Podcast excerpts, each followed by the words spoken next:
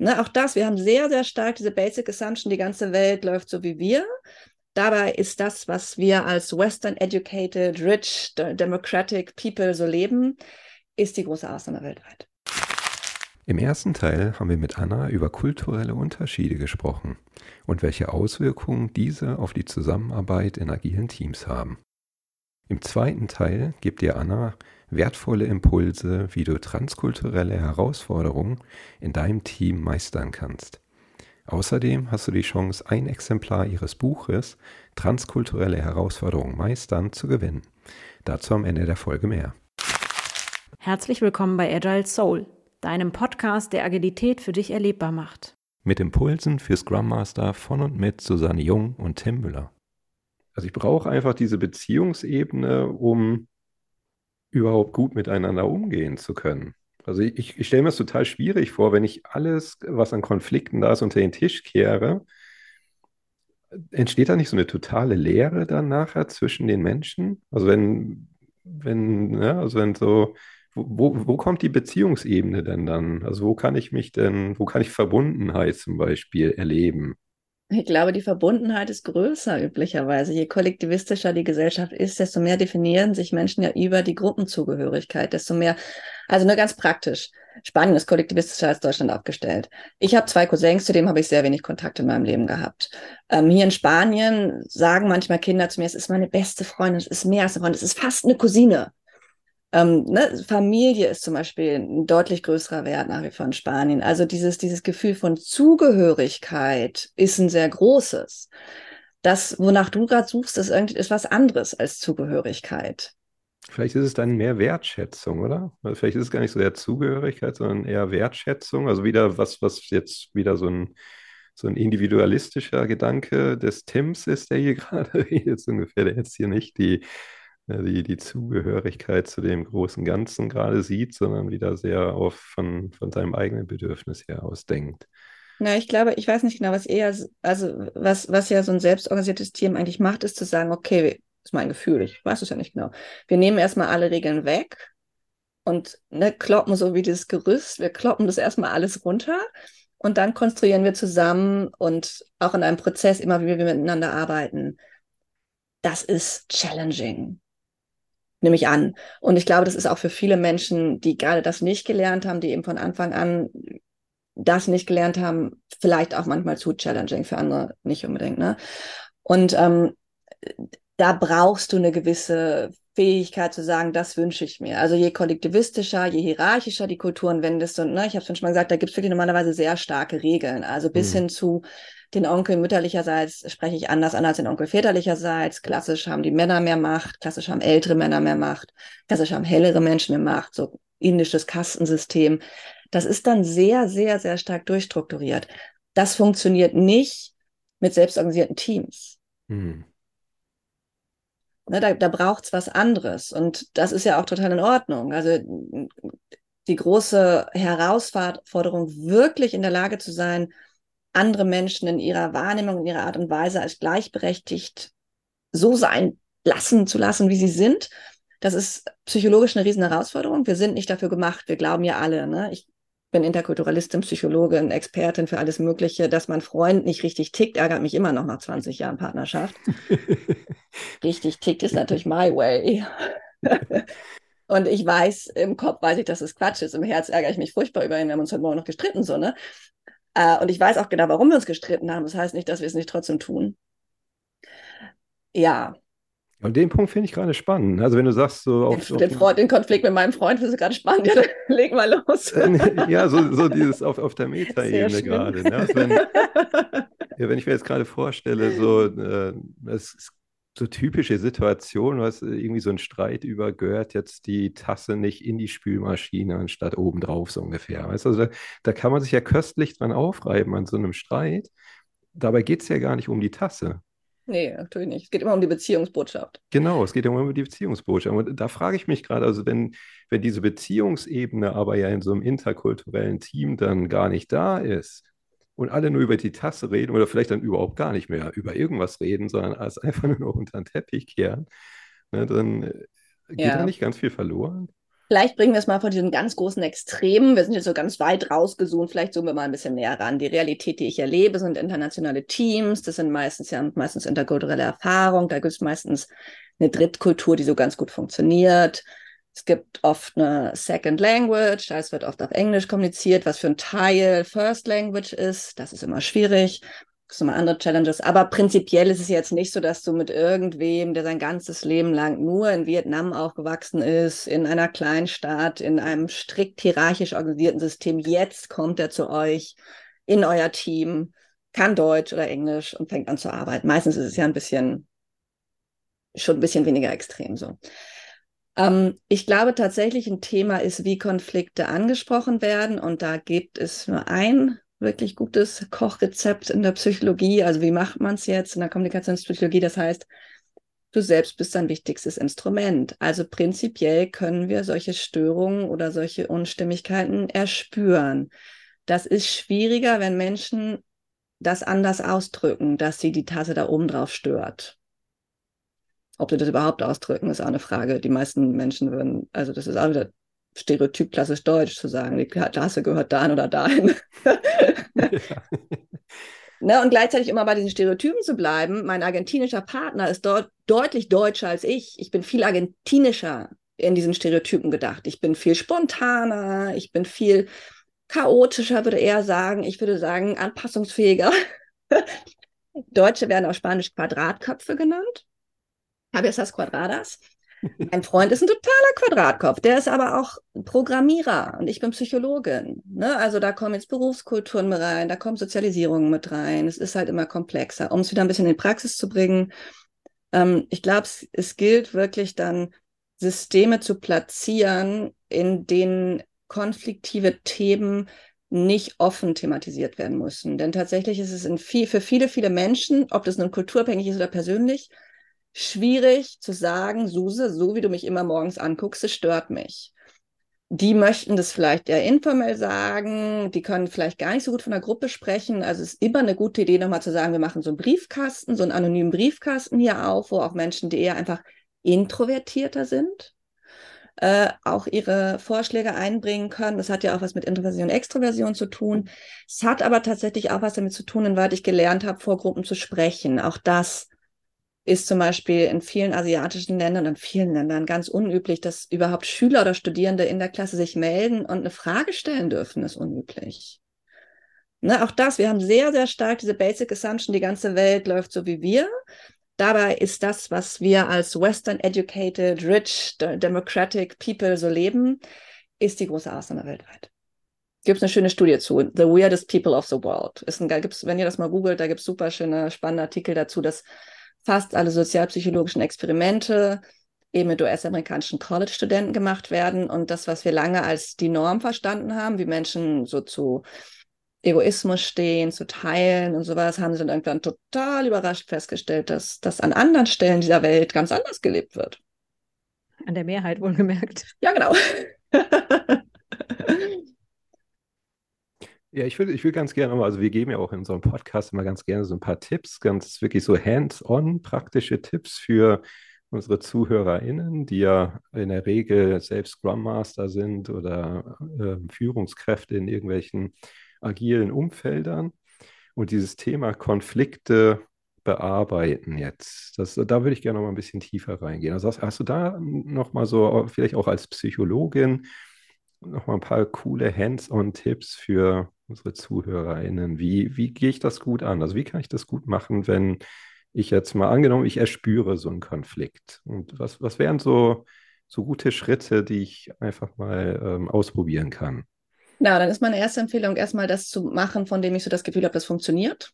Ne, das kann, du hast ja verschiedene Tools, wir haben alle unsere Coping-Mechanismen. Also das erste ist mal zu gucken, was hat das mit mir zu tun, wo sind meine blinden Flecken, die Analyse hat jetzt stattgefunden, ich denke, okay, ich möchte es klären liebe Suse, ich möchte jetzt klären, dann könnte ich das probieren, was normalerweise funktioniert. Das tun die meisten Menschen auch automatisch. Was dann auf dem nächsten Schritt passiert, ist, dass wenn das nicht, wenn das nicht Erfolg hatte, dass sie dann mehr des Guten tun. Dann sagen sie es nochmal deutlicher. Dabei wäre es an der Stelle viel sinnvoller zu sagen, okay, warte mal, ich probiere mal eine andere Strategie. gerade in interkulturellen oder kulturübergreifenden Konflikten. Und ein Konflikt ist ein interkultureller Konflikt, wenn Kultur eine Rolle spielt. Nicht, weil ein Teilnehmer aus China und einer aus Deutschland kommt. Die können immer noch einen einfachen zwischenmenschlichen Kontakt haben. Aber wenn kulturelle Unterschiede eine Rolle spielen, dann wird es zu einem interkulturellen Konflikt. Und die werden oft zu Identitätskonflikten, weil ich mich dann ganz schnell in meiner Gruppenidentität, über die ich mich, Menschen definieren sich halt auch über ihre nationalkulturellen Zugehörigkeiten, dann wird es wirklich schnell schwierig. Das heißt, die erste Frage wäre, aha, was habe ich probiert? Die zweite Frage wäre, aha, was kann ich anders machen? Da hilft auch vielleicht mir mal Hilfe zu holen. Wenn ich wirklich merke, ich, ich lande immer wieder an so einer Stelle mit einer Mitarbeitenden und komme da nicht weiter, dann macht es Sinn, mal so Do's und Don'ts, rauszoomen, Eisbergperspektive. Wie sind die eigentlich anders? Die Programmierer, die Frauen, die keine Ahnung was. Gucken, mal jemanden fragen, was könnte da funktionieren? Über Dritte gehen tatsächlich manchmal. Und dann gibt es noch so ein paar Sachen, die wichtig sind aus wo ich noch so ein paar, mit so ein paar Modellen um mich rumschmeißen könnte. Soll ich das auch nochmal tun? Ja, gerne. Total gerne. Ja. Also das finde ich schon mal angesprochen. Das Kommunikationsquadrat im deutschsprachigen Raum, recht bekannt von Schulz und Thun. Ich habe mein Abitur schon darüber geschrieben damals. Besagte, dass wir immer auf vier Ebenen kommunizieren. Eine Informationsseite, Zahlen, Daten, Fakten. Wir haben den Appell, was du tun, denken, fühlen sollst oder eben nicht. Wir haben die Selbstkundbotschaft, Selbstkundgabe wie ich bin, was, wie es mir geht, was ich fühle, wofür ich stehe. Und wir haben die Beziehungsseite. Was ich von dir halte und wie wir zueinander stehen. Und ähm, Konflikte liegen immer auf der Beziehungsseite. Also jeder quatschige Konflikt über Kaffeetasten, Spielmaschinen einräumen, keine Ahnung was, ist ja letztendlich ein Konflikt darüber, wie redest du mit mir? Wie kannst du es wagen, mich hier nicht ernst zu nehmen? Es geht immer um die Beziehungsseite. Und wie die gelebt wird, ist ja unterschiedlich. Zwischen Männern und Frauen zum Beispiel. Zwischen Spaniern und Deutschen zum Beispiel. Ne? Wie sehr die Beziehungsseite auch gepflegt wird. Jetzt haben viele Menschen im deutschsprachigen Bereich stark gelernt, ja, Aufgabe und Person zu trennen. Wir können das auch nicht perfekt. Also lieber Tim, wenn ich dir jetzt erkläre, dass dein Projekt halt nicht so gut war, ne, also deutlich unter dem Erwarteten und alles Mögliche ist nicht so gelaufen, wie ich mir das jetzt vorgestellt hatte als Coworkerin, dann wird dir das auch nicht gefallen. Prinzipiell hätte ich aber den Anspruch an dich, dass du das konstruktive Feedback, was ich sehr professionell gegeben habe, mitnehmen kannst und unsere Beziehung nicht in Gefahr ist dadurch. An vielen Stellen dieser Welt, und das war in Spanien vor 20 Jahren durchaus noch ganz anders hier, haben die Menschen diese Trennung nicht so stark gelernt. Das heißt, wenn ich dich, lieber Tim, also deine Arbeit kritisiere, kritisiere ich auch dich als Person. Das passiert auch Frauen tendenziell eher als Männern, wo diese Trennung nicht so klar und ja, ne, total stereotyp, fände ich auch sinnvoll, da nochmal zu gucken, aha, der Mann, die Frau, Moment, der Deutsche, der Spanier ist eigentlich ähnlich künstlich getrennt. Und da heißt es wirklich nochmal sehr, sehr scharf nachzufühlen, wie kann ich auf der Beziehungsebene eben anders kommunizieren? Also wie kann ich dieses Kommunizieren, du bist okay, ich respektiere dich als Person, wir stehen so zueinander, dass wir auf Augenhöhe sind. Das ist nochmal so eine wichtige Frage, wie ich das prinzipiell platzieren kann und ob der oder die andere diese Beziehungsdefinition überhaupt akzeptiert. Kann ja auch sein, dass der die sagt, nee, wir stehen gar nicht auf Augenhöhe, du bist Fachexperte, ich möchte dich gerne weiter als Fachexperte behandeln. Das ist sicherlich auch eine der Challenges, wenn jemand eben nicht aus selbstorganisierten Teams kommt, sondern aus hierarchischen Verhältnissen, ne? dass die immer wieder eigentlich versuchen, es gegenüber auf so einen Thron zu heben und du willst immer wieder darunter kraxeln. Ich finde das gerade total spannend, ähm, weil das Agile tatsächlich auf so Rollen auch nochmal abstellt. Ne? Und man hat dann eine Rolle und diese Rolle ist tatsächlich abgekoppelt von ähm, von den Menschen. Und mhm. äh, das hat mir persönlich total gut geholfen am, am, Anfang, als wir quasi anfingen, agil zu arbeiten, dass ich gedacht habe, Mensch, jetzt haben wir endlich mal so die Möglichkeit zu sagen, von deiner Rolle erwarte ich dies und das und jenes. Ähm, und gleichzeitig doch auch den anderen verstehen zu lassen, dich mag ich aber trotzdem oder dich mag ich weiterhin als Mensch. Mhm. Ich wünsche es mir nur anders. Tim, ging dir das auch so? Ja, das, das ist auf jeden Fall eine Herausforderung, dieses Trennen zwischen Sache und Beziehung. Ne? Also so dieses, genau was du eben angesprochen hast. Ne? Also sein Projekt war jetzt irgendwie ganz unterirdisch und gleichzeitig bist du aber total in Ordnung vom Typ her. Ne? Also du bist kein schlechter Mensch, nur weil dein Projekt gerade nicht gut lief. Ne? Und das, also das, das merke ich auch. Ich versuche dazwischen zu trennen, mir fällt es aber wirklich schwer. Ne? Also das ich merke, dass wenn, wenn ich Kritik bekomme, dass ich, dass ich schon gut so diesen Raum dazwischen hinbekomme. Es wäre aber jetzt total gelogen zu sagen, es macht überhaupt nichts mit mir. Ne? Also ich bin so weit davon distanziert, dass ich, dass ich das komplett von mir weghalten kann. Ne? Aber ich glaube, dann, dann wäre es auch, weiß ich nicht, ob das überhaupt auch zielführend ist, ne? zu sagen, dass, dass ich quasi meine Emotionen so völlig außen vor lasse.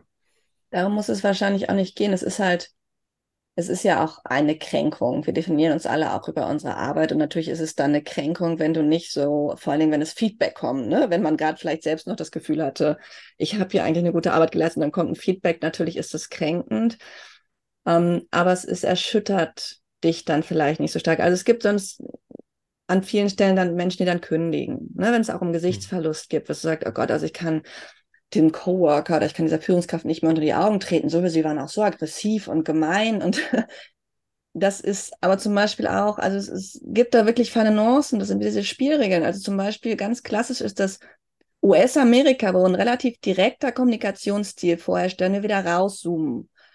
Ähm, die machen aber im, im Feedback auf dieses Sugarcoating, dass sie gerade negatives Feedback unglaublich nett mit ganz vielen Weichspülern vermitteln. Und dass wir das dann zum Beispiel oft haben, dass europäische Mitarbeitenden so da aus dem Meeting und sagen, das war total gut, die ist total zufrieden mit meinem Job, weil sie das eben nicht richtig verstanden haben. Also das ist spannend, dass es prinzipiell einen sehr direkten Kommunikationsstil geht, aber dann nicht, wenn es um negatives Feedback geht. Mhm. Und natürlich kommt da auch nochmal die Businesskultur und die Teamkultur und, und die Führungskultur mit drin. Ja. Genau, und hier ist es eher so, ne, dass die Sandwich-Technik irgendwann total in Frage gestellt wurde, die berühmte, weil wir alle nur darauf warten, dass jetzt das Negative kommt. Ne? Die können 20 nette Sachen sagen. Du nimmst den einen Satz, der irgendwie äh, eher nicht so positiv war, den nehmen wir alle abends mit um die Bettdecke und ärgern uns darüber, dass wir da nicht performt haben, wie wir das wollten. Als komplex. Mhm. Ist einfach immer komplex. Und ich traue auch wirklich Menschen, die behaupten, es wäre nicht komplex, den traue ich, den traue ich nicht über den Weg so. Menschen sind komplex, menschliche Begegnungen sind komplex. Und gleichzeitig muss ich auch nochmal sagen, aus kommunikationspsychologischer Sicht funktioniert es aber erstaunlich gut. Hm. Dafür, dass es so komplex ist, haben wir echt wenig Missverständnisse und auch kulturübergreifend, ne? und da meine ich auch Genderkultur, Businesskultur, Age, was auch immer, funktioniert es erstaunlich gut, weil wir Menschen dafür gemacht sind, zu kommunizieren und uns zu verstehen. Und da sind wir bei der Empathie und empathisch mit anderen mitzuschwingen und Drittkulturen zu konstruieren. Und es funktioniert. Und ich glaube, darauf baut auch ja die Idee des selbstorganisierten Lernens letztendlich auf. Hm. Ja, total spannend. Also ich denke auch gerade noch so ein bisschen an, an unsere letzte Folge mit Caroline Elbeck, hatten wir da gesprochen über psychologische Sicherheit ist ja dieses Konzept von äh, ein, einen Raum zu haben, in dem ich alles sagen kann, ohne negative Konsequenzen fürchten zu müssen. Also das, das spielt ja auch ganz viel damit rein, ne, in, in dieses Thema. Es ist ein super spannendes und super wichtiges Thema, dem ich mich auch, ich will das Buch unbedingt noch lesen zum Beispiel. Ich habe es ähm, also natürlich ist psychologische Sicherheit in ganz vielen Bereichen großes Thema, also auch bei der Kindererziehung ne? und eben auch bei, bei der Teamarbeit. Ja, wird sehr unterschiedlich gelebt. Ist wieder ne, auch sehr so ein westlicher Fokus. Ähm, in anderen Kulturen wird psychologische Sicherheit eben anders, wird eben über Strukturen geschaffen, dass jeder und jede weiß, wie sie sich verhalten sollten. Und nicht so sehr über die Freiheit, mich hier so ausdrücken zu dürfen, wie ich bin, und dass das nicht abgestraft wird. Mhm. Ich bin da ein großer Fan von. Ich möchte nur trotzdem sagen, es ist lange nicht überall auf der Welt so, wie wir das halt als richtig und richtig verstehen, sondern es ist eine Art und Weise, sich in der Welt zu bewegen und die Welt zu verstehen und auch zu glauben, dass gute Arbeit funktioniert. Mhm. Je mehr wir darüber reden, desto mehr finde ich faszinierend, dass die Globalisierung überhaupt stattgefunden hat oder stattfindet. Und gleichzeitig, Anna, fand ich ähm, das ganz, ganz spannend, dass du gesagt hast, wir Menschen wollen uns ja verbinden. Oder mhm. wir Menschen suchen ja auch dieses Miteinander und dieses Kreieren und diese Kreativität. Und die haben wir natürlich in, in den crossfunktionalen Teams auch massiv oder das nutzen wir ja auch und, und äh, begrüßen das auch. Und ich habe mich dann gleichzeitig noch gefragt, gibt es so Dinge, ähm, die man quasi nicht ansprechen sollte oder nicht ähm, thematisieren sollte. Also früher gab es ja mal die Regel, über Religion und ähm, über Politik sollte man auf der Arbeit nicht sprechen. Würdest du gewisse Felder sagen, da, da sollte man wirklich eher das Ganze umschiffen? Oder würdest du sagen, trotz aller Ungleichheit oder trotz aller Diversität, die es gibt, ähm, kann man eigentlich alles besprechbar machen? Ja, da kommst du zum ganz wichtigen Thema und das ist für mich die Haltung. Haltung ist was, ich komme ja aus der humanistischen Psychologie, Schulz von Thun ist ein humanistischer Psychologe und das ist prinzipiell das, womit für mich alles steht und fällt. Und das gibt ja, also ich arbeite ja auch zu so Themen wie ähm, rassismus-sensibler Kommunikation oder sowas, ne, wo ich, wo ja dann so große Fragen sind, ne, Herkunftsfrage, kannst du jetzt Leute fragen, wo kommst du her und oder auch ähm, Gender-Themen, alles Mögliche. Ich glaube, es äh, braucht oft eine Auseinandersetzung damit, warum ich bestimmte Themen ansprechen möchte.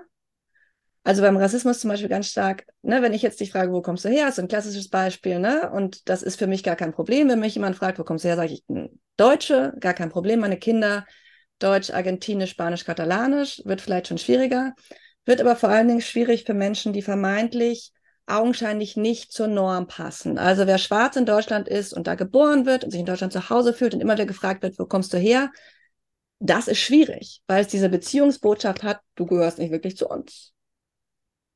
Und ähm, da finde ich eine ganz wichtige Frage, und es wird heiß diskutiert, darf ich diese Herkunftsfrage jetzt stellen? Ich finde wirklich eine wichtige Antwort darauf ist, warum stelle ich die?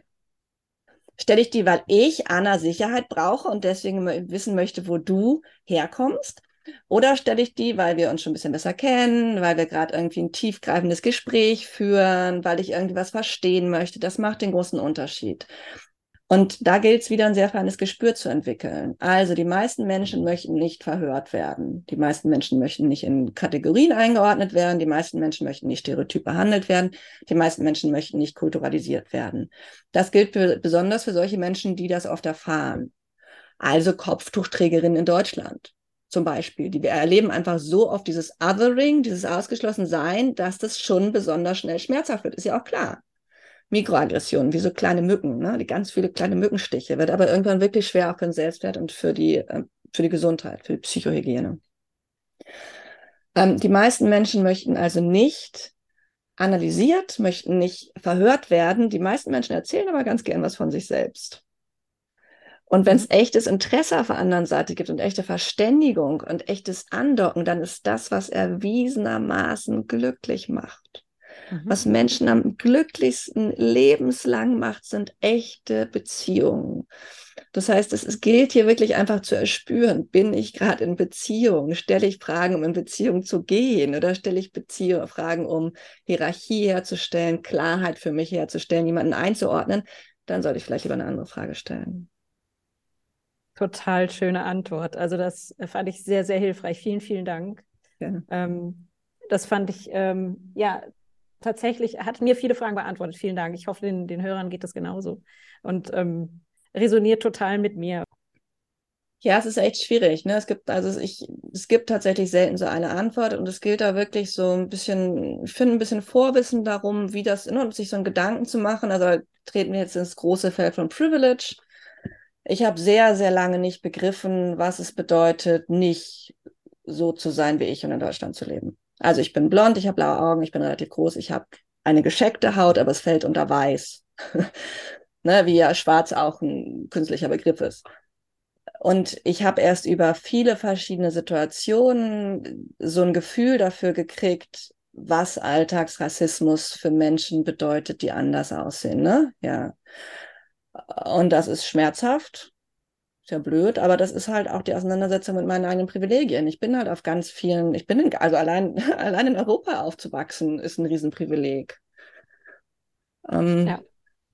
Und ja, ich finde, es gibt so Themen, da macht es einfach Sinn, auch wirklich sehr bewusst, und das ist anstrengend, über den Tellerrand zu gucken. Und das ist aber auch ein Teil des Wegs und der Verantwortung, die ich irgendwie auch aufnehmen möchte, um dann eben auch auf eine gewisse Art und Weise empathisch und zugewandt und irgendwie diversitätssensibel auf andere Menschen zugehen zu können. Und gleichzeitig werde ich immer auch ab und an mal in ein Fettnäpfchen treten.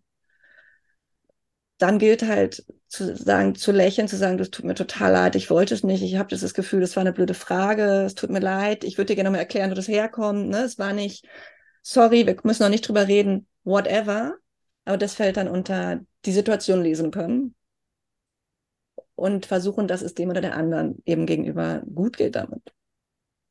was bei mir gerade total resoniert hat, ist das, äh, das echte Interesse am Gegenüber. Ne? Also dieses echte Interesse haben und nicht, nicht einfach nur rein aus Neugier völlig unüberlegt Fragen zu stellen, sondern wirklich ein echtes Interesse am Mensch zu haben.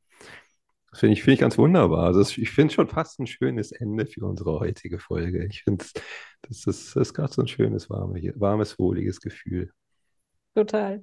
Ja, und also ich finde tatsächlich, ich habe es schon nicht mehr gesagt, aber ich glaube tatsächlich, so diese Herkunftsfrage sollte halt nicht die erste oder zweite sein, möglichst, ne? Also es macht schon Sinn, nicht als zweites zu sagen, wo kommst du eigentlich her? Und dann vor allen Dingen, wenn die sagen aus Berlin, wenn irgendwer die sagt, ich komme aus Berlin, zu sagen, ja, aber wo kommst du wirklich her?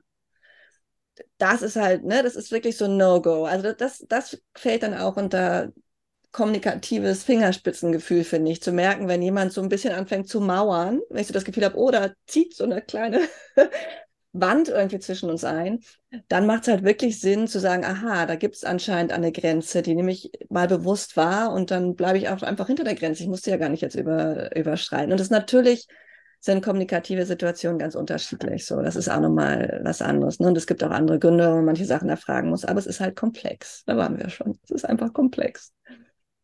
Und spannend. Und spannend. Meistens funktioniert es. Ja.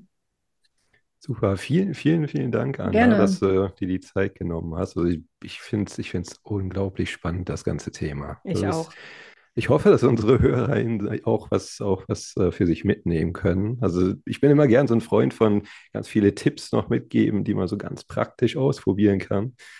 Und hier in dem Thema, das ist einfach so unglaublich komplex. Und na, aber ich, also ich habe für mich viel mitgenommen ein ganz wichtiger Punkt war wirklich, dass das Gegenüber immer wirklich mit ganz echtem Interesse begegnen und nicht einfach nur oberflächlich neugierig Fragen zu stellen. Also wirklich dieses vorher überlegen, warum will ich das überhaupt wissen? Also das, das, das ist, glaube ich, echt ein, so für die Selbstreflexion nochmal eine schöne Frage, die, die ich mir gut mitnehme. Also da immer, immer vorher nochmal zu überlegen, warum will ich das eigentlich gerade wissen? Das schließt auch den Kreis zur Kultur, ne? Menschen Mhm. eben nicht als KulturvertreterInnen wahrzunehmen, sondern als diese vielfältigen, diversen, bunten Individuen, die sie eben sind.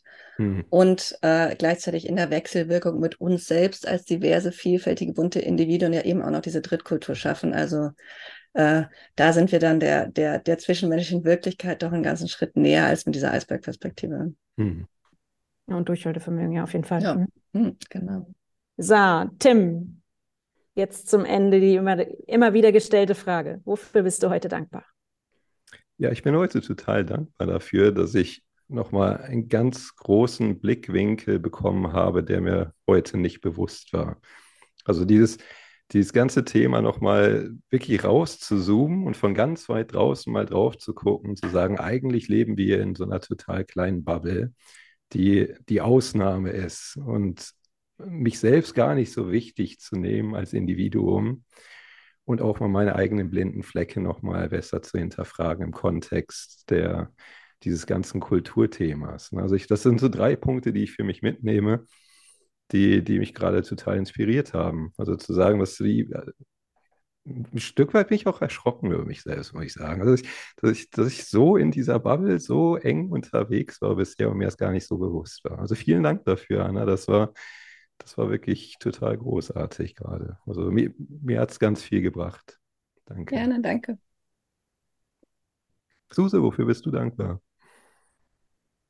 Mir geht es ähnlich wie dir, Tim. Ich habe auch äh, so, eine, so ein Aha-Erlebnis gehabt. Anna, vielen, vielen Dank dafür. Das war die Haltung. Also das, Hm. das quasi mich wirklich selber zu hinterfragen. Warum möchte ich das denn wissen? Ist das jetzt egoistisch motiviert? Ist das Interesse äh, an dem anderen oder ist das wahres Interesse? Das hat ähm, mit mir total resoniert und ich, ich danke dir für den Impuls und ähm, ja, großartig. Vielen, vielen Dank. Und natürlich möchte ich es auch nicht verpassen zu sagen, Anna, wofür bist du heute dankbar? Connection, glaube ich, tatsächlich Beziehung. Ich habe heute viele spannende Gespräche geführt, dieses eins, für das ich sehr dankbar bin. Ich habe heute Vormittag schon eine Nachricht von einer Kollegin gekriegt, die mich empfohlen hat. Ein anderer hat mich um Artikel gebeten. Heute Morgen habe ich für eine Freundin Modell gestanden, die ihren neuen Blitz ausprobieren musste. Also äh, was für mich tatsächlich mit dem Bucherscheinen sich nochmal geändert hat, dass ich auf einmal mit ganz vielen tollen Leuten enger im Kontakt bin und oft ja über diese Distanz. Das ist für mich noch relativ neu. Ist jetzt so seit so einem Jahr, dass ich immer wieder voll spannende Gespräche mit ganz vielen tollen Leuten fühle. Und irgendwie gab es das heute auch mit euch. Und dafür bin ich sehr dankbar. Und vielen Dank für das schöne Gespräch.